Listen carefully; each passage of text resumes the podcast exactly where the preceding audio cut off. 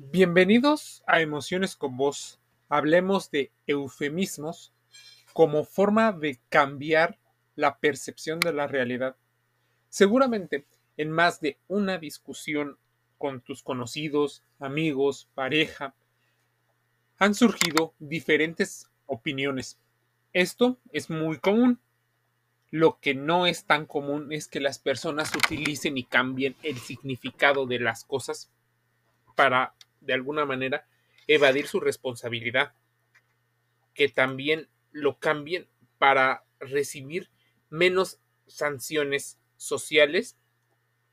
Eufemismo es una palabra o expresión que intenta describir el proceso por el cual se suaviza o se forma una mm, palabra más decorosa, por así decirlo, y se sustituye por otra considerada mejor.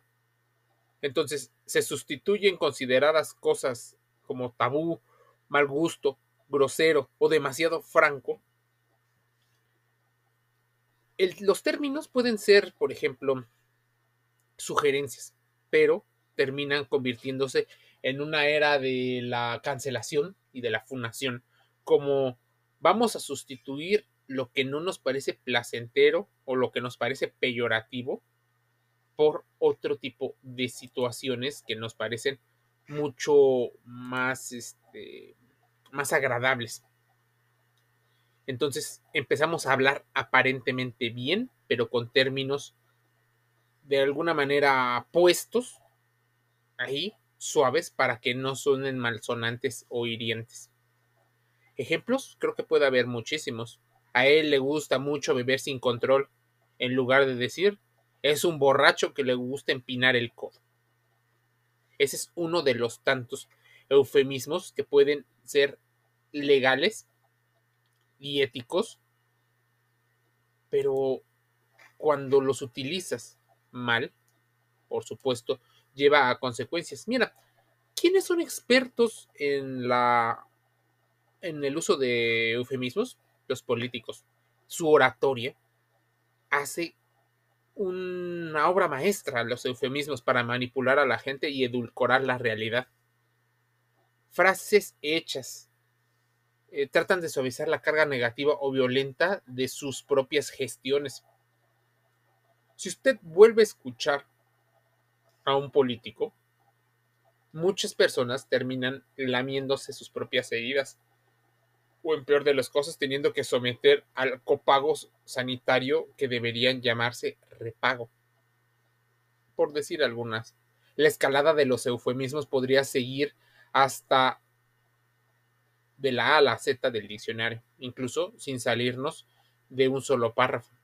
Sustituyamos estancar con gravamen adicional, al que tendríamos que sumar muchos de los tipos de situaciones, porque si no, la gente no votaría por ellos, seguramente la gente empezaría a sancionar. Es más, pareciera que se recurre a evadir de alguna manera la realidad porque las personas, no sé, se alejan del dolor.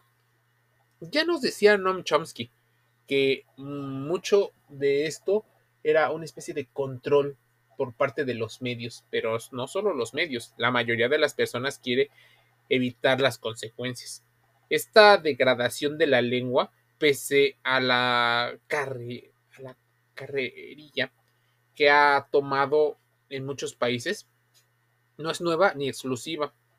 ¿Te acuerdas de que George Orwell escribía el lenguaje y los escritos políticos son ante todo una defensa de lo indefendible, por lo que los gestores públicos recurrirán a eufemismos, peticiones de principio y vaguedades obscuras para evitar argumentos demasiado brutales a oídos de la ciudadanía que podría retirarlos del cargo de alguna manera. Así, respecto a las diversas formas en las que la política usa el lenguaje? Si Orwell lo decía por ahí del 46, si Noam Chomsky lo decía, de alguna manera tiene que ver con que ya se vivía y no es producto solo de nuestros tiempos. A ver, por hipocresía llaman al negro moreno. Trató a la usura y a otro tipo de situaciones. Esto es lo que muchas personas, por ejemplo, en, el, en un artículo publicado por eh, John Bucket, habla de la ocultación de la realidad. Existen personas que no son morenas. Y así nos podríamos ir, aunque puede herir ciertas sensibilidades y ciertos grupos. La mayoría de las personas, si no se siente incluida en los beneficios, si se siente o se siente excluida de esos beneficios, se empieza a molestar. Es más, la función social del eufemismo. El eufemismo entonces cumple la función social de designar un objeto insoportable y los efectos desagradables o molestos de este objeto sin nombrarlos específicamente. Con eufemismos, digamos, eh, dignificamos profesiones u oficios. Imagínense, la prostitución. Le han llamado de muchas otras formas para evitar decir que estás recibiendo un beneficio a cambio de regularmente atención, tensión sexual o de tu cuerpo. Incluso la creación de contenidos entra o puede entrar en este tipo de discusiones. El eufemismo nos permite también atenuar situaciones penosas, como para muchos lo que es la vejez, las enfermedades, la soltería, el no tener hijos. Utilizamos sustitutos encubridores perfectos y tratamos asimismo de evitar los agravios éticos con los que supuestamente se cometen si llamamos algunas cosas de la manera en la que la mayoría de los del pueblo lo dice, o bueno, de la población. Sin recursos eufemísticos, la población no hubiera transitado en una situación que mucha gente le llama la ventana de Overton. La gente empezaría a tener que asumir las consecuencias de sus palabras sin ningún edulcoramiento, sin ninguna anestesia que le pueda ayudar a tapar este tipo de situaciones. Veamos algunos ejemplos bajo el antifaz de la llamada defensa de nuestra propia mentalidad. Existen, por ejemplo, industrias que proponen que le llamamos, por ejemplo, armas inteligentes, como si esto redujera la peligrosidad de su accionar en personas que simplemente desean obtener beneficios a costa de todos los demás inteligentes parece ser que solo fueron un daño o que van a causar daño, un daño específico a aquellas personas que están involucradas en el proceso. Lo cierto es que no es así. Existen daños colaterales que casi nadie llega a visualizar porque no les puede llegar a convenir este tipo de situaciones. Las desigualdades sociales toman el disfraz de simples desequilibrios propios de los comportamientos de una economía y que a veces, sobre todo en tiempos de crecimiento cero y crecimiento negativo, obliga a ajustes o remodelaciones de los precios, cuando no se critican a las flexibilizaciones, a las estructuras, al gobierno corporativo. Muchas personas cuando vienen problemas, utilizan la palabra descontratación, despidos, flexibilización de plantillas, eh, desreclutamiento, desregularizaciones, incentivos de ocupaciones alternativas y a una reducción de redundancias. Al contrario, se idean muchas ideas para cambiar. Es más, había una hipótesis, o hay una hipótesis, la hipótesis de Sapir worth. Eh, mira, esto es sí, tal vez algo muy lingüístico, pero la forma en la que vamos interpretando las cosas nos va dando connotaciones que despiertan alguna emoción. Imagínense si te dijeran la realidad, tal cual, sin ofender, sino con las palabras correctas. Lo más probable es que las empieces a rechazar y te provoquen malestar, estrés, enojo, culpa, resentimiento, deseos de venganza, que te den en algunos casos alegría, te den felicidad, te llenen de esperanza, de fe. Pero la hipótesis de Sapir habla incluso de lo políticamente correcto. Se relaciona con dos movimientos filosóficos, la Escuela de Frankfurt y la Asociación Americana de Antropología, cuya figura es el alemán Franz Boas. Uno de los discípulos de este, Edward Sapir, el antropólogo Benjamin Le Oliworth, formularon la hipótesis, la cual lleva su nombre y la cual toda lengua conlleva una visión específica de la realidad y por tanto determina las ideas. Esta corriente de pensamiento moderno nacida en los Estados Unidos y asumida por grupos defensores de los derechos de las minorías, sobre todo de personas eh, homosexuales, migrantes, gente de la comunidad eh, afrodescendiente, incluso de mujeres. El lema de estos grupos, muchas veces, cuya expansión por el área de influencia en Estados Unidos fue creciente, podría ser cambiemos las palabras y cambiemos la realidad. Un ejercicio de voluntarismo sin límites que recuerda la conocida situación de varios entrenadores deportivos. Mira, la lengua y el habla crea una situación como de corrección política. Por eso existe una especie de, de batalla por parte de las comunidades. Tienes que entender que la hipótesis de Sapir de alguna manera también habla del voluntarismo y en general de los supuestos sobre la corrección política.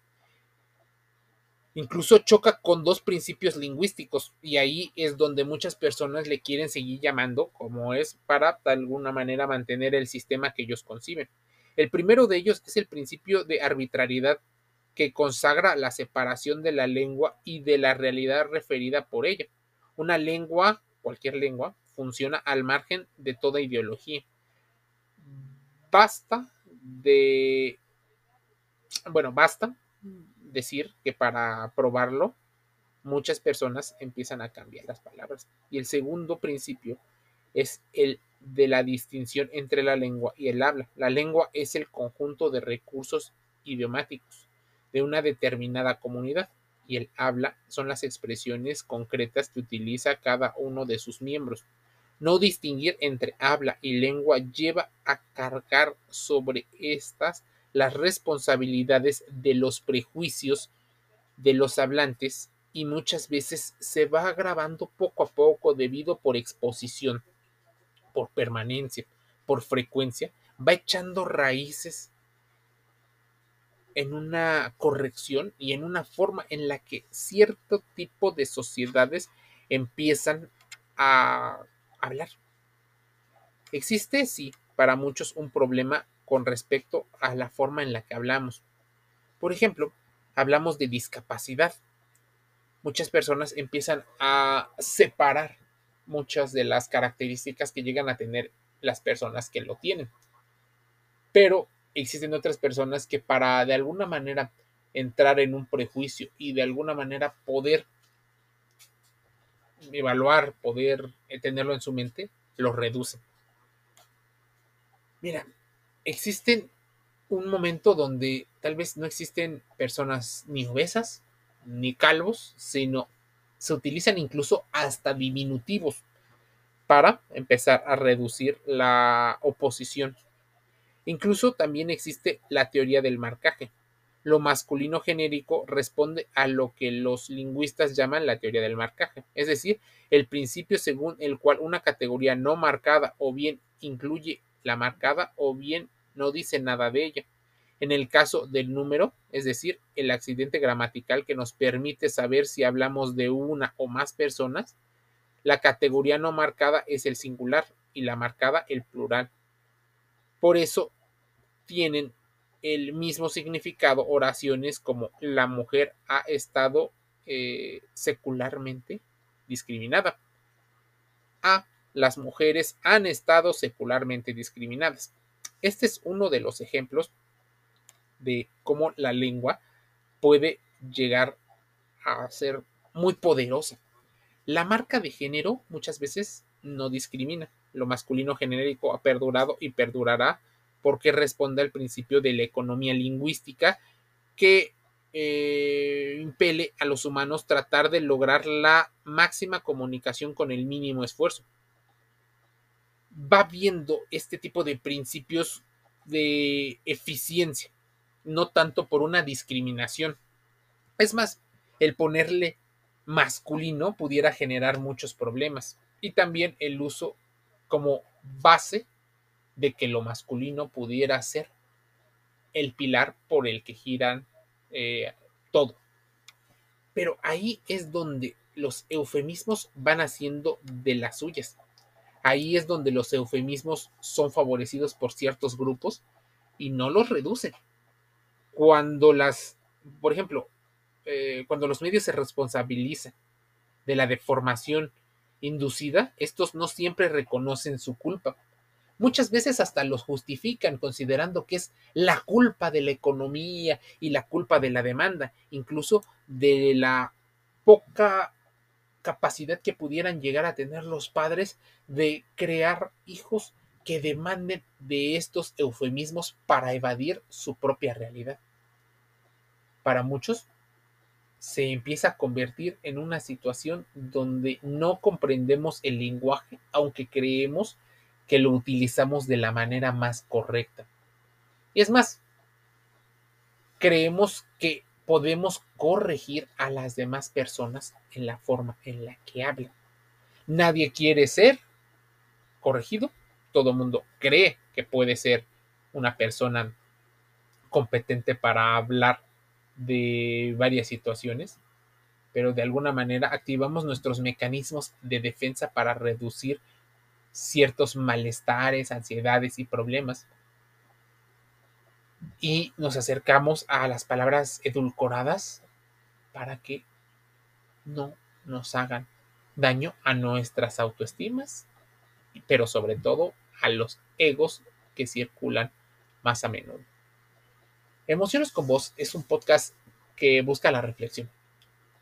Ahora ves cómo las ideas pueden modificar o influir en la forma en la que vas sintiendo. Entender el lenguaje sería increíble, así que te invito a que contrastes la información que aquí te digo. Un lingüista, un profesor de idiomas, pueden ser una gran opción, pero si tienes más dudas, podrías preguntarle y contrastar, aunque no siempre te digan lo que quieren escuchar, a personas que son expertas en el manejo de su área. Si las palabras te generan demasiado malestar, es importante hacer un trabajo de introspección, tomarte un tiempo, seguirle un poco eh, el caso al movimiento slow, donde te das tiempo para ti mismo y después acudir con un especialista en la salud mental, como lo sería un psicólogo o un psiquiatra. Ellos, con altos conocimientos eh, científicos, con una titulación en una licenciatura y avalada por las leyes de tu país, mucho más relacionado con la medicina que con el coaching y con las eh, ideas de tendencias, pueden ayudarte a ver otros puntos de vista, de manera progresiva. Te envío un saludo y nos escuchamos el día de mañana. Suscríbete a Spotify, a Google Podcast, en Amazon Music Audible, en iTunes, en iHeartRadio, YouTube y otros canales. Te envío un saludo.